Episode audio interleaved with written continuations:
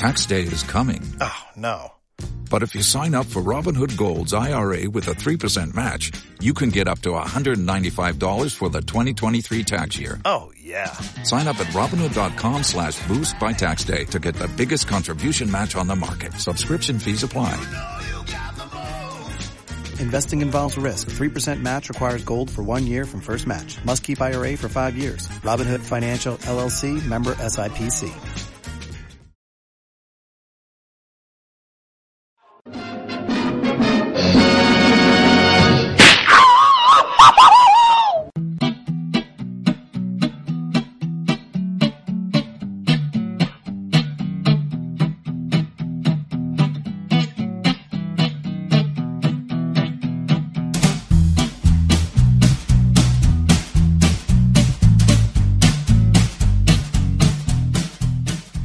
Nombres Ana Barbera quizás resuenen en su memoria.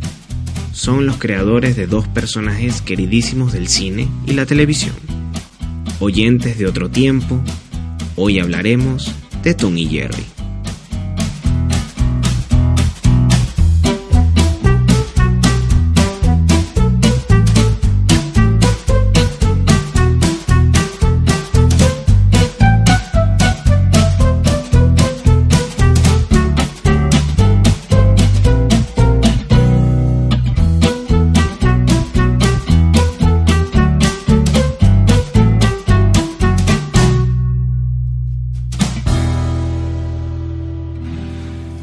Y bueno, iniciamos el capítulo número 10 de nuestro podcast. Y mm, en esta oportunidad vamos a hablar de Tom y Jerry, la clásica caricatura que vimos pues cuando estábamos niños y hoy vamos a darnos el gusto de, de poder recrear eh, un poco aquellas imágenes que, se inmortalizaron en la memoria y que al mismo tiempo eh, estamos buscando como que la manera de, de darle la vuelta, pues de analizarlas, de, de investigar un poco sobre ellas y encontrar como ciertos trasfondos que, que, que, de repente de niño no lo veíamos. Entonces para ello, joven, usted nos va a dar la información, las luces de la información con respecto a esta serie clásica. Entonces, por favor. Bueno, Tommy Jerry nace es como una serie de cortometrajes, porque en aquel entonces, digamos que todo esto se manejaba de, de diferente manera, es decir, eh, este, este, tipo de cortometrajes los, los, publicaban en las películas, en las funciones eh, previas a la película. Ah, cortos antes de, antes de la, de la, de la proyección de la, gran función de la noche. Ya. Yeah. Proyectaban estos cortometrajes y eh, digamos que el rey de, de, los cortometrajes de los años 30 en adelante era Disney. Claro. Y otras empresas dedicadas al mundo del entretenimiento y de la producción de, de cine y de, y de, de televisión, sí, decidieron también invertir en el mundo de la animación. Una de esas empresas fue la Metro Golden Mayer, uh -huh. que en el 40, cuando, cuando hablamos de Tommy Jerry tenemos que irnos a 1940, que en realidad fueron dos cortometrajes importantes los que, los que surgieron en ese momento prácticamente este, realizados por el mismo equipo de, de animadores. Ya. Pero por diferentes este, escritores y por diferentes productores. Pues, por ejemplo, estaba de, de Milky Way, que en español. Ah, la Vía Láctea. Sí, en español. la Vía Láctea, exacto. Ese es madre corto. Es hermoso. Maravilloso, maravilloso. Ese fue dirigido por este. Yo creo que si, puedo, pues, si podemos dejar en la descripción el link para que vean ese corto. Podemos dejar el link de todos sí, los sí, cortos porque... que mencionamos. Ah, bueno, está bien. Sí, Eso está genial. Porque, claro. porque el, ese corto, particularmente, a mí me mató de la risa. Es demasiado bueno. Y, y es este como corto, re referente a lo que después vino a ser Tom y Jerry.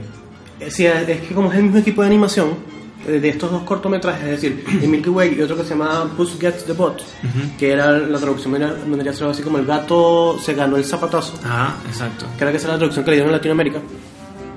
Que también fue eh, producido por Rudolf Eisen pero en conjunto con Fred Kimby. Pero los escritores de este corto particularmente, el de el del gato según el zapatazo, eran William Hanna y Joseph Barbera. Ah, que, son nombres, que son nombres ya que todo el mundo conoce como, como una única unidad, ¿no? Que es Hanna Barbera. Hanna -Barbera. Este equipo de escritores que... Ellos son realmente los creadores de Tom y Jerry. Claro, ellos lo escribieron. Uh -huh. Pero en ambos cortos, en, en The Milky Way y en El gato se ganó el zapatazo, podemos observar similitudes, como es el mismo equipo de animación, es decir, son los mismos caricaturistas. Sí. Podemos ver cómo eh, los gatos, los gatitos bebés que aparecen en el corto de Milky Way se parecen a El eh, gato que viene a ser- que viene, que viene a ser eh, Tom. Ajá, Tom En la- momento- en el primero. Sí, en aquel momento El primer capítulo que se llama El, el, el zapatazo. Sí, pero en ese momento no se llamaban así, de hecho los presentaron como el gato Jasper y el ratón Jim. no sí, ese es el nombre que le dieron este originalmente. Sí, Actualmente bueno, lo conocemos como el primer episodio de Tom El primer episodio. Pero, pero en ese podría, entonces ser, no. podría ser considerado como el piloto. Es como un piloto. Como un piloto. Porque yo cuando vi ese episodio, eh, bueno, yo lo vi hace mucho, pero cuando lo vi recientemente, eh, me, me dio curiosidad el hecho de que Tom, el personaje, está, era como muy. como más malévolo. Más maligno, no está de- determinada esa personalidad que él tiene después. Claro. Posteriormente, que él es un gato más tonto, pues, más, más torpe, pues. Sí, sí, de hecho, Aquí es más malévolo, de hecho eh, empieza él jugando con, con, con Jerry, pues, o sea, ju- ju- jugando como le da la gana. Después Jerry se le pone encima, ¿no? Claro. Este, o lo supera, vamos a decirlo así. Pero, pero, pero sí, se nota que, que, que de repente esa característica de la personalidad de él no está desarrollada todavía. Eso, estaba evolucionando el personaje. Sí, es que, bueno, es eso. es un- de hecho, cuando hacen este corto no pensaban hacer más de, No. de esta lucha de- de entre, entre un gato y un ratón. Pero fue exitoso, digamos Sí, que fue exitoso. exitoso. Sí, la Logró- gustó. La Metro Golden Mayer logró ese año, en 1940, dos nominaciones al, al Oscar, ¿no? Al, por mejor corto este, animado. La tuvieron fácil, me atrevo a decirlo, porque realmente Disney no compitió en ese año.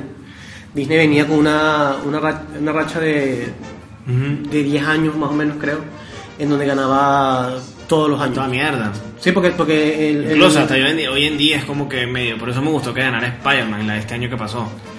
Sí, porque, normalmente porque ya siempre Disney casi siempre gana. o sea, claro. Es como que vamos a enterar nosotros mismos del premio. Sí. O, o Disney compite con el, con, mismo, con el mismo Disney. Entonces, ¿sabes? Si no, Disney está compitiendo con Pixar y, y es la misma mierda. Es como que es redundante, pues, medio fastidiosito. Sí, pero... Pero sí, hay que entender que es un imperio barrichísimo de la animación. O sea, eso no, no se cuestiona. No, y, y en aquel momento lo era, lo era más, era revolucionario. pues. Sí, sí, Entonces, sí, era europeo. Y está Walt Disney todo, lo, todo, lo, todo, todo lo, que fueron los años 30, Disney se, se llevaba siempre el premio de animación. Sí, sin duda, De sin cortometraje de animación. Pero en este año, en el 40, ellos no participaron porque la Silly Symphony, que era la serie exitosa que tenía Disney, había dejado de producirse. Lo que se llamaba... ¿Cómo se llamaba en español? Perdón. No tenía un nombre en español, creo que se podía traducir como Sinfonías Tontas, Ah, ok. pero no tenía un nombre en español. Ok, En algún momento vamos a hacer un especial de eso. Sí. Pero lo que sucedía en ese año con Disney es que ellos ya estaban produciendo este, películas de talla de largometrajes, pues ya Ajá. estaban trabajando en Pinocho. De, de hecho, ese año salió Pinocho. Ah, ok. Compitió en el Oscar a, la, a mejor banda Pinocho es la primera película de Disney hecha. No, fue eh, Blancanieves, Blancanieves, Blancanieves. pero muchos años antes, como el 37 me parece, por ahí. Ajá. Claro, pero fue no, Blancanieves y produ- después después vino- no producieron más hasta el 40 que fue Pinocho y ese mismo año también salió Fantasía. Puta madre. Las Sí. tres son. No, claro, son Sádica. Pero, Sádico. pero es eso, es eso. Eh, la- digamos que Metro Goldwyn Mayer también la tenía más fácil porque no tiene a Disney de competidor ese año. Claro, eh, por- por- te iba a preguntar. eh, en- en- durante ese periodo, Warner no competía. No, Warner creo que todavía no. o sea, no competía hacía- en premio. Ah, no, no hacía. Eh, ya vamos allá, pero. Ya vamos a llegar allá. Pero, pero es- ocurrió como tú, como tú estás diciendo, Disney competía con Disney. Exacto. Y, Porque también. y había estas pequeñas empresas, pues, que, que colocaban, este, hacían cortos de animación y eran tomados en cuenta, pero hasta ahí, hasta una simple nominación. Porque tengo entendido, o sea, de las grandes empresas animadoras, por supuesto, Disney como la pionera, como la más importante, es la, la que tal. es la sí, que tal. sí, sí. Pero después eh, vino Warner y le hizo una gran competencia a Disney durante muchos años. Sí, de hecho, o sea, esta otra, racha la, sí. la rompe Metro Goldwyn Mayer, pero después fue Warner el que se posicionó Claro, eso años, es lo que iba a decir. Y la otra también que estaba era la Metro Goldwyn Mayer. Ujú. Que de la Metro Goldwyn Mayer los, los que rescatamos es básicamente Tom y Jerry, es como la más importante. También está el Droopy o eh, la Pantera Rosa, es como que... Sí, sí, Esos sí. son como la- la- lo- los referentes animados que tenían esa empresa. Ujú. Sí, sí. Pero eh, creo que Tom y Jerry es como la más recordada, me parece. Sí, no, después- De la Metro Goldwyn Mayer. Digamos que después como en los 50 más o menos es cuando tú ya empiezas a ver diversidad, eh, digamos, de- a nivel de, de empresas en las competiciones, pues, porque ya Hanna Barbera estaba independiente, hacían sus propios cortometrajes Ah, como empresa y competía con Warner, competía con Disney, competía con, con otras empresas. Sí, sí. Porque siempre han existido muchas empresas de animación, a veces incluso eh, un poco más pequeñas, que, que siempre son tomadas en cuenta. El libre mercado. Sí. Eh, pero bueno, ese año, eh, de hecho, lo que ganó fue The Milky Way, eh, La Vía Láctea, La Vía ese. Corto, ese corto ganó. Y el ¿De qué año, perdón? Para refrescar. 40. Y, 40. y en el. Este. mm, Y el corto de, de- del gato se ganó un zapatazo, eh, que fue muy, muy, muy bien recibido, a pesar de no ganar. eh, fue ya olvidado, pues ya la, la, la productora no quería hacer nada similar con, con el gato que persigue al ratón porque querían diversidad también, digamos, en sus cortometrajes. No querían, como ya tenían cortos con gatos, no querían otro cortos con ratones, no querían, eh, creo que ese mismo año eh, Hanny, eh, Hanny Barbera también produjeron otro corto donde había un gato, un, perdón, un ratón que cantaba, era otra cosa, o sea, como no querían eh, tener otra repetición, pero Fred Kimby, que era el productor del corto, decidió este, como al año que, que lo retomaran.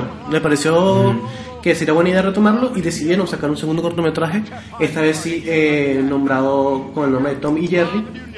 Y de hecho en el 41 este, ya obtienen su primera nominación Formal. como formal como Tom y Jerry, este, con un corto que se llamó, conocimos en Latinoamérica como Las Noches de Navidad. Las noches de Navidad. Ujú. Que es un corto donde, eh, bueno, Tom persigue a Jerry, eh, como siempre ocurría, pero en esta, en este- por ser Navidad, eh, digamos que en cierto momento ellos deciden hacer las paces y, Ah, y se ayudan. Incluso Ah, hay un momento. Ah, Eso es algo interesante que pudiéramos hablar Sí. en, un, en un- punto de- del podcast, que es que eso, como que a veces e- ellos por naturaleza eran rivales, pero había momentos en los que no lo eran. Es que es curioso porque a medida que, que- que avanzaron, eh, digamos que esa personalidad o ese. Sí, esa personalidad que tenían este, cada uno Sí, era como- era como. Ya era, ya era como propia. Como si fuera propia de las caricaturas. Era como. Si ellos fueran realmente compañeros y eso es lo único que, que pueden hacer por su condición Mm. Claro. de vida. No es. No es que se odiaban ni nada por el estilo. Sí, era, sí, era más que todo. De hecho, se siente así en algunos episodios. Se tratan como compañeros de trabajo más que otra cosa. Exactamente, sí. sí, sí, sí, como que están entendidos que están entreteniendo a la gente, pues. Exacto. Exacto, y que a veces pelean y a veces no, y, y ¿cómo hace cuento, pues? Sí. Algo que me, que me gustaría como rescatar, antes de hablar eh, posteriormente de, de- de algunos capítulos que pudiéramos mencionar, Sí. este, es de, de este elemento que, que tenían eh, los capítulos. Estamos hablando de otra época, estamos hablando de eso, de los años 40, de los años 50. La, la ética y la moral se, lleva, se desarrollaban o, o- o eran distintas a las que se conocen hoy en día. O sea, eh, medir la ética y la moral de esa época con los ojos de hoy es como distinto, pues como que hay un contraste fuerte. Claro. Por, e- por ejemplo, hay como elementos de que eh, los personajes fumaban, era muy común ver a Tabaco, Jerry claro. fumar tabaco, era también muy usar armas de fuego, Sí, la usado. era, era muy era muy era muy evidente pues hay, hay un episodio que se llama eh, el, el episodio de- del mosquetero Los dos mosqueteros. creo que es uno de esos O el gatito mosquetero, que también es otro. Sí, sí. Es que no recuerdo. Lo cierto es que es este, este ni- el, el, el huerfanito ratoncito, Ujú. ¿verdad? Sí. Que tiene, que hace como de sobrino de Jerry en algún punto. Sí, el, el ratoncito gris. El ratoncito gris, ese. Él eh, agarra un arma de fuego y está a punto de detonarla y todo y amenaza a, a Tom. O sea, es un bebé con un arma de fuego. Algo que hoy en día no se vería.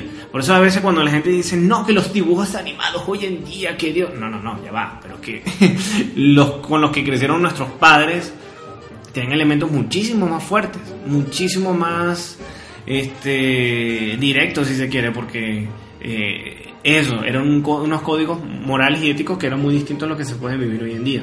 Sí, totalmente.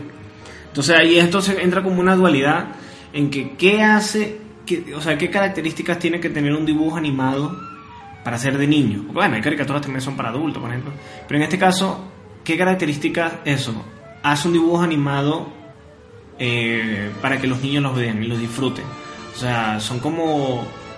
eh, Es como un círculo ahí que, que, que, que vale la pena analizar. Eh, creo que lo- lo- las bases que tenía en ese momento eran muy distintas a las que se viven hoy en día. Sí, bueno, realmente eso ocurre o, o por lo menos, cuando tú vas viendo todos los episodios de Tom Jerry, lo que, lo que hemos estado viendo de esta primera etapa, la etapa con Hanna Barbera, porque existieron muchas etapas de Tom Sí, Jerry, después verdad. podemos mencionarlas, pero vamos a concentrarnos nada más en la etapa Hanna Barbera, la primera etapa que es la clásica. Ahora tú vas viendo que, que van avanzando los cortos, porque aquí, lo- aquí los, los recibimos como episodios, ¿no? Ya cuando se, se- llevó a televisión, pero como cortometrajes, tú vas viendo cómo a medida que avanzaban, eh, la, la violencia iba, iba creciendo. Sí. Y de hecho, por eso también en Los Simpsons parodiaron Ah, con Tommy Daly. con Tommy Daly, Con Tommy Daly. con esa violencia desmedida, porque realmente Claro. era eso, como son caricaturas. Apuntaba eso. Eh, Era que todo lo tenía que exagerar. Básicamente era Sí, eso. entonces empezaron a exagerar toda la, la violencia que podían recibir Tom y Jerry. Claro. O más que todo Tom, que era la víctima siempre de, del de, Sí. Porque era un gato muy, muy tonto, ¿no? Eh, pero con esa condición de que, no, de que digamos, al ser caricaturas no pueden morir, se permitían eh, llegar a extremos de la, de la violencia, ¿no? Pero, ¿qué- ¿cuándo cambia esto? Cuando pasan a, a las- del cine a la televisión. Cuando ya lo envían a la televisión, Ah, ok. a las pantallas chicas, en los hogares de las personas, es cuando empiezan a decir, pero deberíamos quitar esto, deberíamos quitar esto otro, deberíamos, por lo menos, eh, no sé si te acuerdas del personaje de, de Mami de Two Shows, que... eh, ¿Cuál? Mami, la, la, la, la- Ah, la, la señora. La señora. La señora. que ve- no, no- Sí, era como. como la dueña de Tom, Sí. pero digamos que nosotros cuando la recibimos aquí no tenemos O sea, lo tal cual como la vemos. Es una mujer negra, Una mujer negra que era la ama de casa realmente. era, era la ama Era de la ama de casa, casa. sí. Pero, sí, ella se encargaba de Tom. exacto. Pero en Estados Unidos ese personaje fue cambiado. De hecho, cuando tú ves los cortos en inglés, eh, que se llevaron a televisión, porque están las dos versiones, eh, la, la mujer es blanca. O sea, cambiaron el personaje. Y como lo, lo de la. sí, modifican, la modifican el... No, modifican el... La piel de, del No, personaje. modifican la caricatura, porque la mujer incluso es más delgada. Es igual, se ven nada más los pies, Claro, las piernas, perdón. Eso es otra cosa. El elemento del, del racismo dentro de la serie era muy evidente. Claro, Era exacto. muy fuerte. Eh, Por eso fue que Yo decidieron cambiar. quiero corregir. Era, era en el episodio de los mosqueteros, al final el del episodio, el, el huérfanito sale rascado. Ah, ok. El bebé, el bebé sale borracho, un bebé borracho. Y hay otro episodio en el que apunta a Tom con un arma. O sea, esos son Sí. los elementos que De quería hecho, traer a, a- a la mesa. Ya que hablas de lo, lo de los mosqueteros, en el episodio de los dos mosqueteros, que se llama específicamente dos mosqueteros, Ajá. porque realmente que ese recurso de llevarlos a esa época, de la época de los mosqueteros, se usó bastante. Sí, Parece eso- ser que eso- a Hannibal le gustaba bastante. Ese cuento. Sí. Pero bueno, hay uno en ese, el de los dos mosqueteros, en donde al final decapitan a, a Tom. No se ve, no se ve pero Claro. eh, obviamente bajan la guillotina y se sabe que Tom eh, muere, ¿no? En ese, en ese Hay, un episodio que eh, se llama El pequeño huérfano, que es cuando aparece por primera vez el ratoncito. Sí. Y hay una escena que es eliminada. Eh, es una escena que es eliminada, que es cuando creo que el ratoncito o es Jerry, agarran una vela, están luchando contra Tom, y la lanzan, y la vela vuela por la mesa, por encima de la mesa, y le- por encima de la mesa, y le cae en la cola a Tom. Y lo quema. Ujú. Y cuando lo quema, está esta imagen. Te la estoy mostrando aquí atrás y lo, lo van a ver evidentemente en Sí, el también en video. YouTube lo pueden ver en video. Aquí está. Claro. O sea, Claro. esa imagen es muy fuerte, marico. O sea, es como es, eh, hay un hay una hay un tema de racismo ahí que no se puede obviar. Claro, pero también, sí, Porque es muy delicado ese tema, Pero sobre todo en los Estados Unidos en esa época. Y, y- tiene que ver con la época. Claro, tiene que ver con la época, sin duda, sin duda. Sí. Pero eran unos valores como que bien. O sea, realmente eh, eh, to- to- todos los, los creadores de, cari- de caricaturas en ese momento... eh, eran racistas. no, bueno, se puede decir, pero lo que, lo que quería decir realmente es que eran, o sea, se permitían colocar en estos dibujos animados un montón de información que no era específicamente para niños, sino era información que ellos, ellos eh, simplemente mostraban para a lo mejor agradar al, al público, porque no- estos, estos cortos no lo veían solamente niños, también lo veían Adultos, adultos. Por lo menos eh, Disney en muchas ocasiones envió mensajes anticomunistas dentro de sus Sí, cortos de animación. Bueno, Los Tres Caballeros, en la película Los Tres Caballeros de Disney, era una película que se usó como, como campaña publicitaria, no, propagandística más bien, para Claro. enamorar a Latinoamérica para que formara parte de los aliados durante la Segunda Guerra Mundial. O sea, había fines políticos, o sea, Total, claro. plenamente. O claramente lo que ocurrió en El Nacimiento de una Nación. eh, de 1915, o sea, y era una película, era, era tan racista, pero tan racista que las personas negras que salen ahí Sí. La gran película, este, eh, Maquillados. maquillados, De pues. negro, sí. y es un culto plenamente, es un, es un culto plenamente a lo que representaba el Ku Klux Klan, pues. Sí, o sea, sí, eh, eh, todo esto, o sea, lo que queremos decir es que el arte también ha funcionado como, como medio propagandístico, un poco lo hablamos también en Chernobyl, ¿no? Sí. Este, y que bueno, Tom y Jerry no, no, no, no sale limpio de eso, pues. de alguna u otra manera hay algo de eso ahí Sí, sí, totalmente. impregnado. Eso obviamente después cambió con el tiempo, en otras versiones eh, le bajaron a la violencia. Sí, Incluso sí. hay una versión, no, no me acuerdo específicamente cuál es en estos momentos, pero una de tantas en La, donde la ellos- última, la de los 90, que son Tom y Jerry niñitos, es una mariquera. No, no, claro, es eso, eso, eso iba, que ya, ya- ya no son, blanca, pues. ya no son uno contra el otro, sino realmente ahí son amigos. Sí. Entonces ya, ya es cambiarle la, la- darle un giro para que nuevas personas, nuevos, nuevos, nuevos niños crezcan con otra imagen Pero de, esa mierda no de funciona, los personajes, esa pero mierda- no funciona porque realmente lo que da risa, y eso es lo que, lo que quiero decir, Ajá. que sí, era una violencia desmedida, habían cosas que estaban a lo mejor un poquito subidas de tonos, pero daba risa, y eso era lo importante, ese era el objetivo realmente con el, Claro, era, era comedia. Era comedia. Era comedia. una comedia que, que viene, eh, que lo obtenimos de, no sé, los chiflados, Sí, claro. el gordo y el flaco. Todo eso. Y, y a mí, bueno, ahora que, que mencionamos Tom y que estaban chiquiticos, esa que es como la una de las últimas etapas cuando estaban jóvenes, porque creo que hay otra más, un poco más ah, ahorita, más Ujú. contemporánea. Pero recuerdo que también en los 90, eso es una mariquera de los 90 que se hizo. En los 90 también se hizo unos Scooby-Doo que eran niños. Claro. Esa mierda tampoco. Eso- eso todo Eso no hizo funciona, eso no funciona. Cartoon Network, sí, parece. eso iba por Cartoon Network y no, no, no, creo que no funcionaba, pues. Sí. No tenía el mismo encanto. Hay algo, algo que me gustaría mencionar, ya que estamos hablando de todas estas referencias, es eh, cuando llega... A ver, eh, este, este, esta particularidad que tenía la serie de, de ser no hablada, ¿verdad? Sí. Eh, sí hay momentos en los que Jerry habla, hay momentos en los que Tom habla, Muy pero, puntuales, claro. pero es exacto, es muy puntual, pero por lo general son, son personajes que no hablan. Es la imagen en movimiento. Lo, lo que se conoce eh, como el cine, todo lo que viene del cine mudo y es lo que se conoce como la, la, la, la naturaleza del cine, que es, es la imagen en movimiento y a través de las imágenes en movimiento te están contando una historia. Y la música. Y ya va, voy, voy a esa es otra etapa. Cuando viene el cine sonoro, que se, se- vamos a decir como que se funda el, el cine sonoro, llega el cine sonoro en 1927 con, con la película El cantor del jazz, ¿verdad? Las, las películas, o sea, ahí cambia totalmente el panorama. Los que venían haciendo películas mudas se resisten para poder hacer cine sonoro, o sea, porque su naturaleza eran películas totalmente mudas. Uno de los que le costó adaptarse fue pre- precisamente Charles Chaplin, Claro. pero cuando no le tocó de otra, su etapa de transición fue muy particular y es un poco relacionada a lo que termina siendo Tom y Jerry, porque Luces de la Ciudad, que es una de las grandes películas de él, es una película no hablada, pero no es muda. Claro. Si hay un disparo, se escucha el disparo sonar ¿sí? y, y está trabajando la música y todo este elemento. Y así siento, ese esquema de trabajo siento yo que es el que tiene básicamente Tom y Jerry. Usando la música como, como, como, como elemento eh, conductor de las emociones, Ujú. ¿verdad?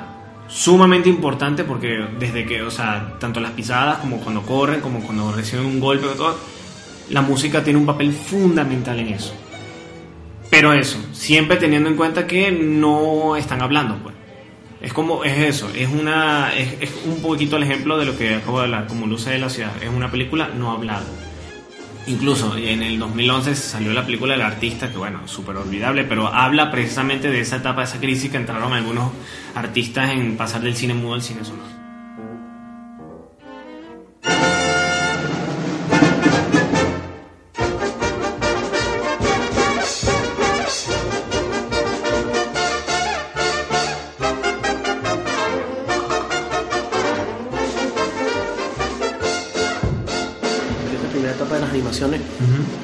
La música era muy importante en todas. Eh, Digamos que también Disney tiene que ver en eso, ¿no? Porque todos estos primeros cortos de Mickey Mouse, del Pato Donald, de Goofy, era, tenían mucha música, la protagonista era la música. Y los eventos que ocurrían eh, a través de, de los movimientos que hacían los personajes. Pero eso, eso incluso llegó lejos. Yo creo que cuando esos primeros cortos de los Looney Tunes, incluso de, de, de lo que nosotros conocimos como las fantasías animadas de ayer y hoy, Sí, sí. ahí la música es muy, muy, muy importante, mucho más que los diálogos. Sí, de hecho, yo recuerdo, bueno, quizá, bueno, es que, bueno, vamos sabe, es que yo iba a mencionar algo que yo recuerdo, una de las aventuras animadas de ayer y hoy, Ajá. era que hacían parodias de la cultura pop de ese momento, o sea, de. Frank Sinatra, Sí, de cosas así, o sea, era fundamental, pues, era, Sí, totalmente era- era- fundamental. Era, demasiado importante. Pero- Bueno, de hecho, que ahora que hablamos de la música, eh, quiero hablar un poco como cuál era este equipo, el equipo que, que realizaba la- toda la- todos los episodios, ¿no? Todos los cortos de esa época, de esa época Hanna-Barbera de Tommy Jerry, con la Metro Goldwyn Mayer. Eh, todos eran producidos por Fred Kimby, que era el, el productor... Este, este- Estrella. Estrella, sí, el productor estrella. Todos los episodios eran escritos eh, y, y Por Hanna-Barbera. y dirigidos por, por William Hanna y Joseph Barbera. Incluso ellos también hacían a veces las voces de. Creo que William Hanna hacía las de. Las de Jerry y Joseph. No, perdón, William Hanna hacía las de Tom y Joseph Barbera hacía las de Jerry. Ah, qué bien. Es Sí. un poco como también los de Carmen, los creadores de. Perdón, los creadores de South Park, también ellos sos, hacen las voces. hacen Stan y. y ¿Cómo se llama? Stan y el otro. Eh, El judío. ¿Cómo? el judío. Kyle. Ajá, Kyle. e- ellos hacen esas voces. Las originales en inglés. Sí, la música, eh, toda la música de los cortos de y Jerry era hecha por Scott Bradley. Ya. Sí, sí, sí. eh, extraordinaria, hay que decirlo, la música, la música que escuchamos en Tom y Jerry y esa, esa mezcla entre, entre música animada. Sí, aquí, aquí tengo entendido que son 113 cortos en los que participó Scott. Sí, exacto, los 113 primeros cortos. Sí, la primera, la primera etapa. la primera etapa, con- de Gloria. La etapa Hanna Barbera, sí. Ok. Eh, la primera etapa Hanna Barbera, porque Hanna Barbera los retoma en, En algún en- punto. creo que en los 60, me parece. Y yo creo, yo creo que también eso ocurre, este- esta cuestión de cambiar de, de, de- de- dueños, de tal, también afecta a, a lo que posteriormente es la animación de, de- de los De- de los personajes. personajes, claro. los personajes. Ahí uno nota cuando, cuando cambian, pues. En esta primera etapa, Tienen facciones distintas, tienen como sí, es cosas que distintas. poco a poco lo fueron también estilizando en esta misma etapa, la, etapa Hanna Barbera, Ujú. porque a los animadores les costaba dibujar tanto pelaje. ¿Sabes que le Ah, verdad. Garabateaban a todo así como si estuviera Después se despeinado? vuelve muy. eh, usando un- una frase de. De, de, Antonio García, que era. Porque, porque a ver, la, la primera. por- A ver, ubicándonos, el primer episodio de Tom, de Tom y Jerry, ahí se ve mucho el pelaje de, de, de Sí, Tom, se sobre ve todo. despeinado, desordenado, Exacto, eh, como un gato. Pero después se ve muy relamido. Exacto. Casi no se le nota, o sea, es como, como los, o sea, tres, cuatro pelitos, ah, eso es lo que se le nota a él. Pero el resto de- está como liso por todos lados. Totalmente, totalmente. Eso, eso fue por esa razón, les costaba. Claro. Para trabajar más rápido. claro, en un sentido más, más, más práctico, pues. Más Totalmente, práctico. totalmente. Eh, digamos que Jerry fue el que menos cambió con el tiempo. Jerry sí es. Bueno, la primera etapa era un gordito, pues. Claro, ratoncito después gordito. Lo, lo fueron, lo, fueron adelgazando. Adelgazando. Como, como todo. que, que lo adelgazan, ¿no? Sí, pero, pero pocas modificaciones ha tenido Jerry a lo largo de la historia. Sí, quizás Tom es el que más ha cambiado. Sí, de hecho, ah, si te fijas en esos primeros episodios, él camina a cuatro patas y después lo, lo pusieron a caminar en dos. Ese tipo de detalles Sí, sí, sí. ocurren con el tiempo. Pero este equipo de, anima- de- animadores, quisiera mencionar, a, a- veces cambiaba, ¿no? Metían a otra persona, salía otro, pero en general eh, todo, todo, todos los episodios eran animados por eh, ciertas personas que, que- que repiten, ¿no? Y estos eran este, Pete Burnes, que, que bueno, es muy recordado por, por esta etapa de Tommy Jerry y que más adelante trabajaría en, en Looney Tunes, ¿no? Ya. Estaba Zack Sander, que ambos, de Pete Burns y Zack Sander, venían de, de Van Beuser, una.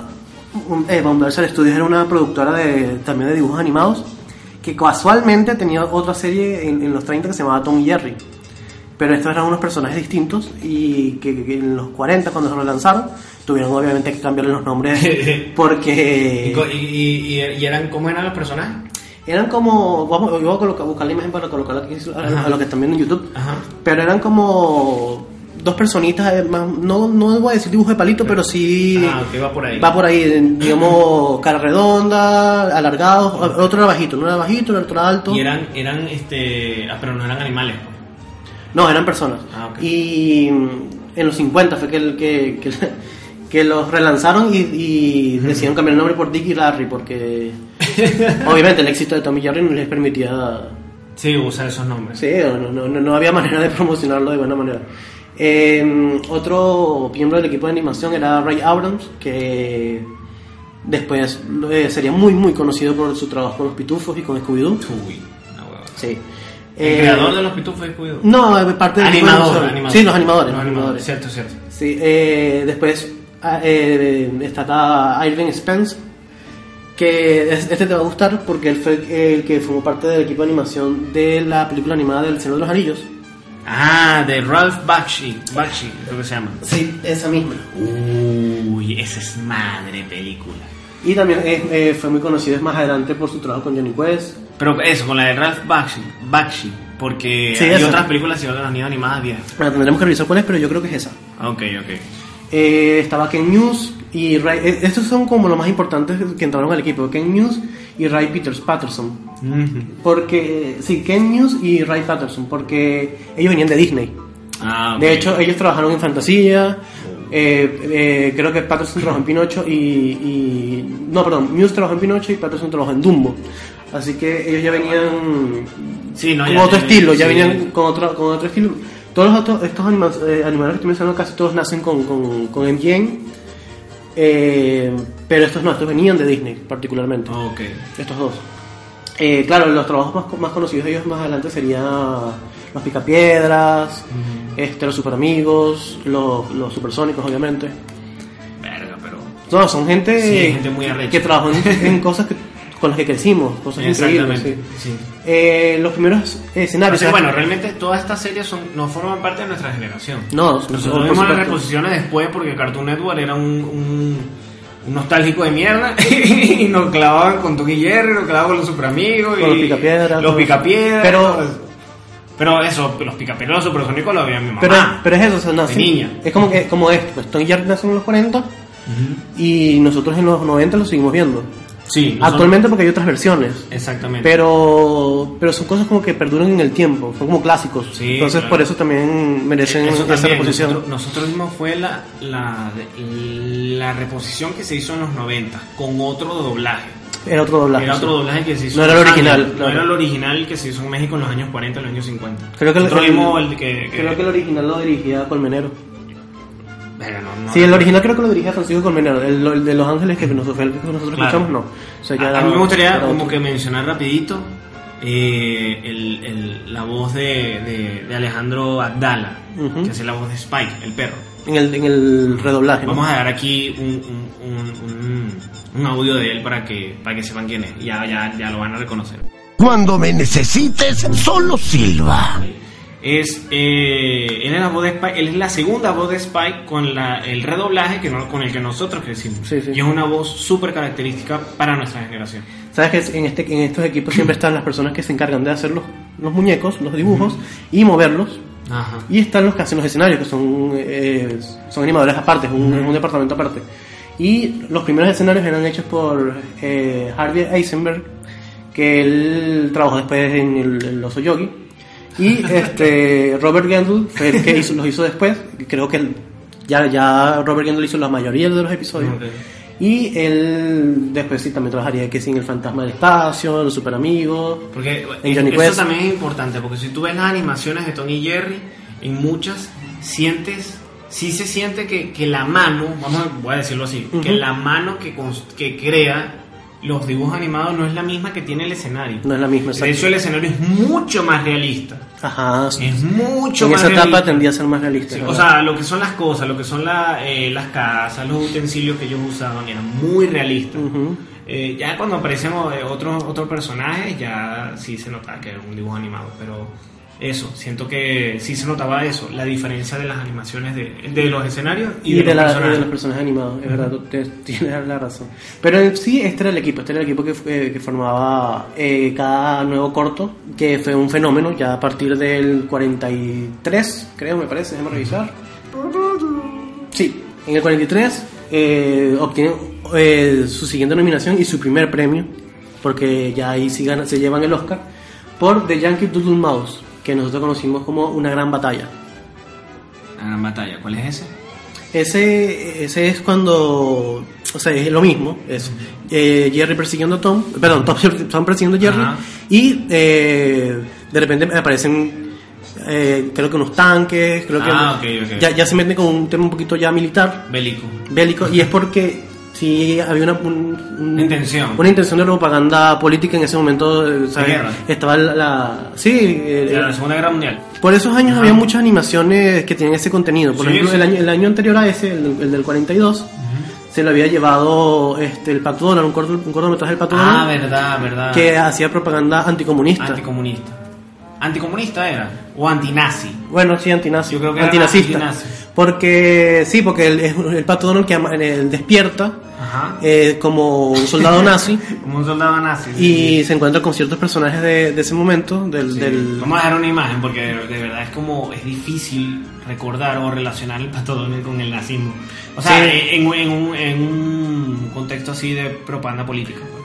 Él se despierta, él es un soldado nazi y, y no quiere, de hecho hay, hay mucha crítica porque él, digamos que cuando va a desayunar tiene que usar un spray que dice sabor a huevos y, y tocino porque él, él la comieron un solo pan y ya. Ok. Entonces, Habría después aclarar. se despierta de- al final del corto y, y se, y se despierta en América, despierta en Estados Unidos. Claro, Entonces feliz. era de feliz porque había tenido esa Claro, pesadilla horrible de haber estado en la animalia nazi. Antes de hablar de los episodios eh, premiados que vamos a mencionar, Sí. eh, me gustaría hablar de de, de, de ese de parte del elemento que tenía esa dinámica de, la serie de Tom y Jerry. Era muy natural este, este esquema de el depredador y la presa, ¿verdad? Y cómo el depredador y la presa y cómo la presa se superaba superaba al depredador a través de la inteligencia. O sea, eso es como un- un- una característica que tenía eh, series que son un poco contemporáneas, creo yo. Está Silvestre Piolín era, tenía ese esquema, o El Correcamino y El Coyote, era como básicamente lo mismo. De lo mismo, sí. Sí, era de lo mismo. Y va relacionado, me parece a mí, a un, a un cuento con el que crecimos nosotros, básicamente, bueno, en Venezuela, pues. Un cuento que eh, tiene su origen dentro de lo que es la tradición oral, como Jaimito, como cosas así, pero que después llegó un gran escritor venezolano llamado Antonio Arraiz y hizo una compilación de cuentos llamado Tío Tigre y Tío Conejo. Sí. Yo encontré un, un ensayo eh, que lo escribió Víctor Gruber y relaciona lo que es la viveza criolla con la fábula de Tío Tigre y Tío Conejo. Porque esto se remonta incluso a la- lo que era la época colonial. O sea, la- la- los cuentos de Tío Tigre y Tío Conejo eran como una analogía a lo que ocurría en ese momento. Para poder superar esa, esa etapa de la conquista, había que, como uno no tenía la fuerza, como los latinoamericanos no tenían la fuerza, tenían que ingeniársela y con la inteligencia o la viveza criolla vencer al, al, al, al, al opresor, en este caso. Y es básicamente, siento yo, lo que ocurre en la dinámica de, de, de, de- de- De esta caricatura. de sí, y sobre todo de Tom y Jerry, porque en muchas ocasiones, en muchas ocasiones, la mayoría de las ocasiones, Jerry supera a Tom. De hecho, en ocasiones eh, no, nos parece que no- nos da como lástima Tom, o sea, no, no- nos da un poco de, de- Sí, sí, sentimos como, como lástima por él porque ya Jerry le lleva como... Mientras él va, este ha venido como mil veces, pues ya, ya lo, ha- lo tiene como, como decimos nosotros, como machorreado, pues Sí, ya total. lo tiene controlado.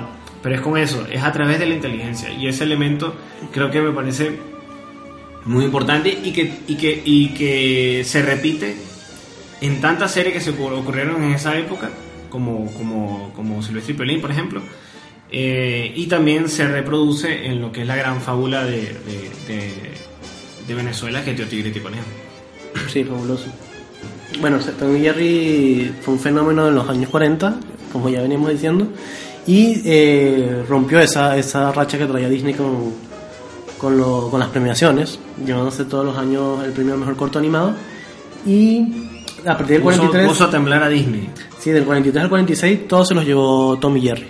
Son cortometrajes de Tom y Jerry los que se llevan el premio. El, el- ya, ya mencionamos que el 43 se lo llevó The Yankee Doodle Man. Perdón, se llama The Yankee Doodle Mouse. Ah, ok, ok. Sí, sí, sí. Eh, sí, normalmente los, los episodios tienen ese juego de, Sí, de palabras. de palabras con ratón, con gato. Ajá. Sí, porque el, el, el 44 se lo lleva este Mouse Trouble, que sería este ratón problema en español. Eh, la misma ficha técnica, por supuesto. En el 45 se lo lleva este Quiet Please, que sería en español se conoció como Silencio, por favor. Que es un episodio en donde creo que no, no tienen que despertar a, Eh, a Spike. A Spike. le pide, por favor, Por favor, haga tranquilo. silencio. Sí, que, sí. que no hemos mencionado a Spike, es un personaje interesantísimo. Muy bueno, muy bueno. Es, uno de los- es un personaje muy importante.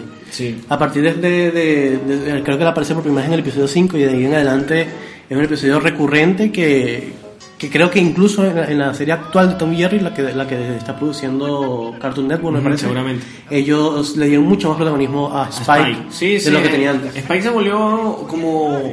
Por supuesto, es un dúo, es Tom y Jerry, pero Spike se volvió como un, un- un tercero, pues. Sí, es un integrante. Un tercer- sí. Un integrante más.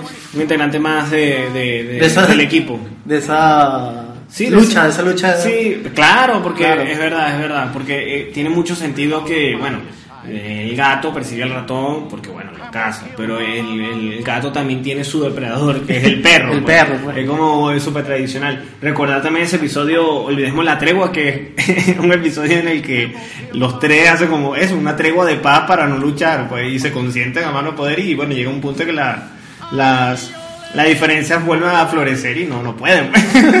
es imposible mantenerlo a, a los tres sin, sin, sin pelear, porque están cada uno defendiendo sus intereses. pues. Sí, to- totalmente. En el 46 eh, se lo lleva un episodio magnífico que se llama, en inglés se llama The Cat Concerto. Eh, y que nosotros conocemos como Concierto Gatuno. Concierto Gatuno. episodio fabuloso. Arrechísimo, Es arrechísimo. una maravilla de episodio. Ese, claro que Jerry está viviendo en el, en el piano de cola donde Tom está tocando. Sí. A mí me recuerda también lo que, lo que después se ve con el. con- cuando. Cuando Box Bunny hace de director de orquesta. ¿Verdad? Ujú. ¿Te acuerdas? Sí, este ese es otro. Ese otro, o sea, como. También como que la música clásica ahí tiene como un protagonismo. Era tan importante, supongo que para la época. Y quizás hoy en día de repente no forma tan no forma parte de repente tanto de la cultura pop, la música clásica. sea, sí, Se ha ido rezagando un poco. Pero en ese momento sí, en ese momento sí, sí era importante tener la música clásica ahí presente. pues. En el año siguiente, en el 47, se lo- eh, son nominados nuevamente por un cortometraje que se llama Dr. Jekyll and Mr. Mouse. Mm, Claro, siempre, siempre ese juego de palabras con cat o con mouse. Y este, pero pierden, ese año sí pierden. Y ¿Ante quién? ante el primer cortometraje, un cortometraje que se llamaba Tweety Pie, que fue el primer cortometraje donde presentaron a Silvestre Violín.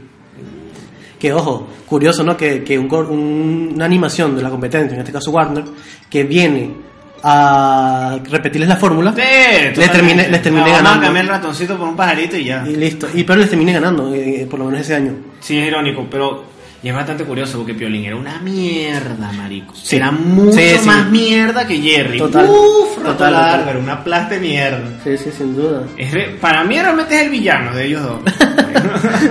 oh, Bueno, bueno, Silvestre más pendejo. Silvestre se parece a Tom en ese sentido, es un gato muy tonto. Sí, entonces- gato muy tonto, pero no, es, ma- es maldad disfrazada de ternura, el maldito Piolín. Ah. En el 48 eh, se lo lleva el pequeño huérfano, otra vez Tom y Jerry. Lindísima. Sí. Lindísima, porque el personaje de- del ratoncito eh, es encantador. También apareció varias veces. También apareció varias veces el ratoncito.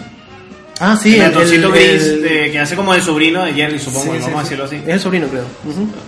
No es el sobrino, él, él realmente lo dejan, como se muestra en Es este episodio, lo dejan abandonado, en, lo dejan abandonado en la puerta de, de su casa y Jerry lo acoge, pues, lo recibe como un hijo, como un sobrino, algo así. Sí, sí. Y tienen esas aventuras con, con, contra Tom. Y eso, se volvió otro personaje importante dentro de, de, de- de la serie. pues. Los años siguientes eh, vuelven a ser nominados, este, Tom y Jerry obviamente, pero ahí no, no, no ganan, o sea, en el 40 y- en el ¿Quién- quién 49, gana? en el 49 y en el 50 no ganan ellos, pero en el 40, en el 40 bueno, ¿quiénes ganan? Gana, en el 49 gana este, un episodio, en el primer episodio nos muestran por primera vez al, al, al zorrillo, este, ¿cómo que se llama? Pepe Le Pew. Pepe Le Pew. Sí, sí, sí. Qué intenso. Ese Teniente, porque Pepe Le Pew ya hoy en día es como un signo como de... de, de- de acoso sexual. Sí, Lo es, sí, claro, por sí supuesto. lo es. Tiene es, un queso terrible, tiene un, un- es muy caliente, pues. Es terrible, cal- calmen a ese hombre, porque... Sí, sí, sí. Sí. Y en el 50 se lo lleva, se lo lleva un corto de Stephen eh, Bosutow que se llama eh, Gerald McBoing Boing Boing. Gerald Mc- McBoing Boing. Ese nunca, no- nunca lo vi, no, no, no, sé, no sé de qué va. Este, y en el 51 vuelve, vuelve a ser nominado y Jerry. Eh, ¿Gana? Gana, gana con los dos mosqueteros. Los dos mosqueteros. Con los dos mosqueteros, sí. Que ahí vuelve a aparecer el ratoncito. Exacto, Creo. ahí vuelve a aparecer el ratoncito, sí, exacto. Ellos son los dos mosqueteros. Eso, porque- el episodio en el que él Sí. termina borrachito, el, Ah. el ratoncito. Creo no, creo que ese no es. Creo que el que, el que tú dices que termina borracho es el, el siguiente, que se Ah, llamó El gato mosquetero, creo que. es. Ya. Creo que es ese, porque este, este termina con la decapitación de. Ah, no, entonces es distinto, es distinto, Sí, son, sí, es verdad. son cortos que se asemejan, pero son distintos. Sí, sí, o sea, están en el mismo contexto histórico, pero, pero son distintos los, los episodios. Exacto. Son tramas distintas. Eh, en el 52 vuelven a ganar. Son siete, siete premios en total que se llevó Tommy Jerry. eh, con Johan Maus. Ese, ese lo conocimos como ratón bailarín en Latinoamérica. Y en el, 50, en el año siguiente, o sea, en la última nominación que obtiene Tommy Jerry, en el 53, es con Tou- Touch- Touché Pussycat, eh, que es gatito mosquetero. Ah, ok. Ese fue nominado, pero no ganó. Lo ganó, de hecho, un cortometraje de también de Stephen Dositow, pero eh, donde nos presenta, por- creo que por primera vez, a, este, a Mr. Magoo. Ah, Mr. Magoo. Mr. Magoo, sí. Y él Sí, lo recuerdo. Ah, ok, claro, por supuesto, Mr. Magoo. Eh, esa fue la última nominación de Tommy Jerry porque los años siguientes ya... eh, Ceden la- No, Metro Goldwyn Mayer cerraría su- sus puertas, cerraría el estudio y no, no realizarían más este, animaciones con, con Hanna-Barbera. Sin duda que la, la etapa más importante de Tony Jerry fue la de Ana Barbera. La primera etapa. Eh, Imagínate, 100, ¿cuántos? 113 cortos. Sí, y, y es tan importante que, que, que eso, que en los años 90 se, se, se, se, se remateriza, vamos a decir, se le hace un nuevo doblaje y se vuelve a lanzar al mercado. Y es precisamente esa con la que nosotros crecimos. Esa etapa, pues. Sí. Con la de Ana Barbera, redoblada, remasterizada, vamos a decirlo así. Es bastante curioso porque series como esa, series como los Thundercats o que son como antiguas, pues, son súper viejas, o sea, forman parte de, de otras generaciones y, y siguen teniendo el mismo efecto para generaciones futuras. No sé si. O sea, ¿funciona eso mejor? ¿Funciona eso mejor que, que modernizar las. a una época como hoy, pues? O sea, lo que se está, lo que está haciendo con Tom Jerry, pues. No sé, creo que. Creo que cuando el producto es realmente. Cuando, cuando la calidad del producto es realmente alta y, el real, y los personajes son realmente entrañables, no importa la época que estén, siempre van a estar, siempre van a seducir a las generaciones posteriores sin importar, no sé, cuántos Transformers haya hoy en día o cuántas películas de Marvel haya, o sea, igualito creo- puede, puede seducir a... O sea, funcionó con nosotros. O sea, funcionó con nosotros Yo vi a Tom y Jerry en, cuando lo pasaban por Cartoon Network. y la, pasaban, y la pasaban tarde. Sí, sí, sí. Y, y me quedaba viéndolo y yo no, yo no prestaba atención que si la animación era un poquito más vieja. Sí, no, era, era encantador. Pues. Porque realmente era, es una animación tan bien hecha, es tan buena, que tú no, como que no, no determinas el, el paso del tiempo por Sí. ella. pues.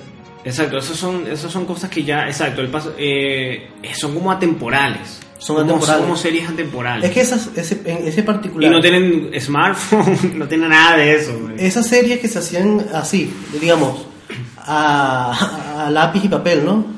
Y a la animación clásica, ¿no?